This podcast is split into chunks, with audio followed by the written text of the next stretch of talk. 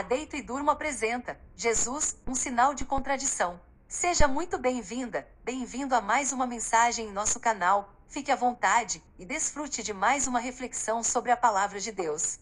Bom, vamos à mensagem. O capítulo 2 de Lucas nos faz menção a um homem chamado Simeão, homem justo e piedoso, que havia recebido do Espírito Santo a promessa de ver a salvação chegar antes de sua morte, a promessa de ver o Cristo antes de morrer. Sim, ele viu o Cristo, ainda menino, chegando a pegá-lo no colo, louvando a Deus pela sua vinda. Mas o que me chamou a atenção após esse fato foi o que ele disse a Maria, sua mãe: Este menino está destinado a causar a queda e o soerguimento de muitos em Israel, e a ser um sinal de contradição, de modo que o pensamento de muitos corações será revelado.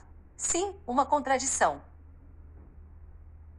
Jesus foi, e ainda é, essa contradição entre todos, contraditório ao espírito desse mundo, contraditório às vontades e impulsos da carne, contraditório a rituais vazios, contrário a diversos dogmas e estimas que foram criados pelos homens em sua caminhada.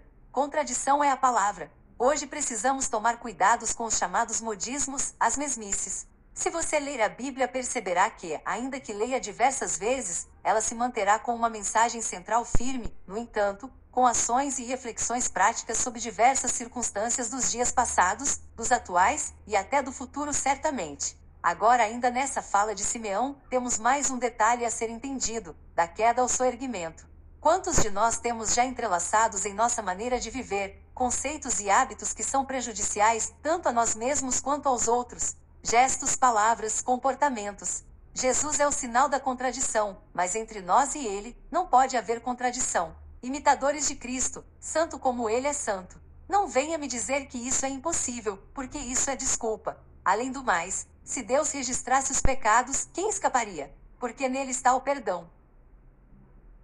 O teu perdão nos renova e encoraja a não mais errar. Isso é santificar-se. Que Jesus vá à frente de nossas vidas, revelando em nós as contradições ainda existentes, nos quebrando para reerguermos quando necessário. E é isso. Aproveite para curtir, se inscrever e compartilhar essa mensagem. Deus abençoe e até a próxima!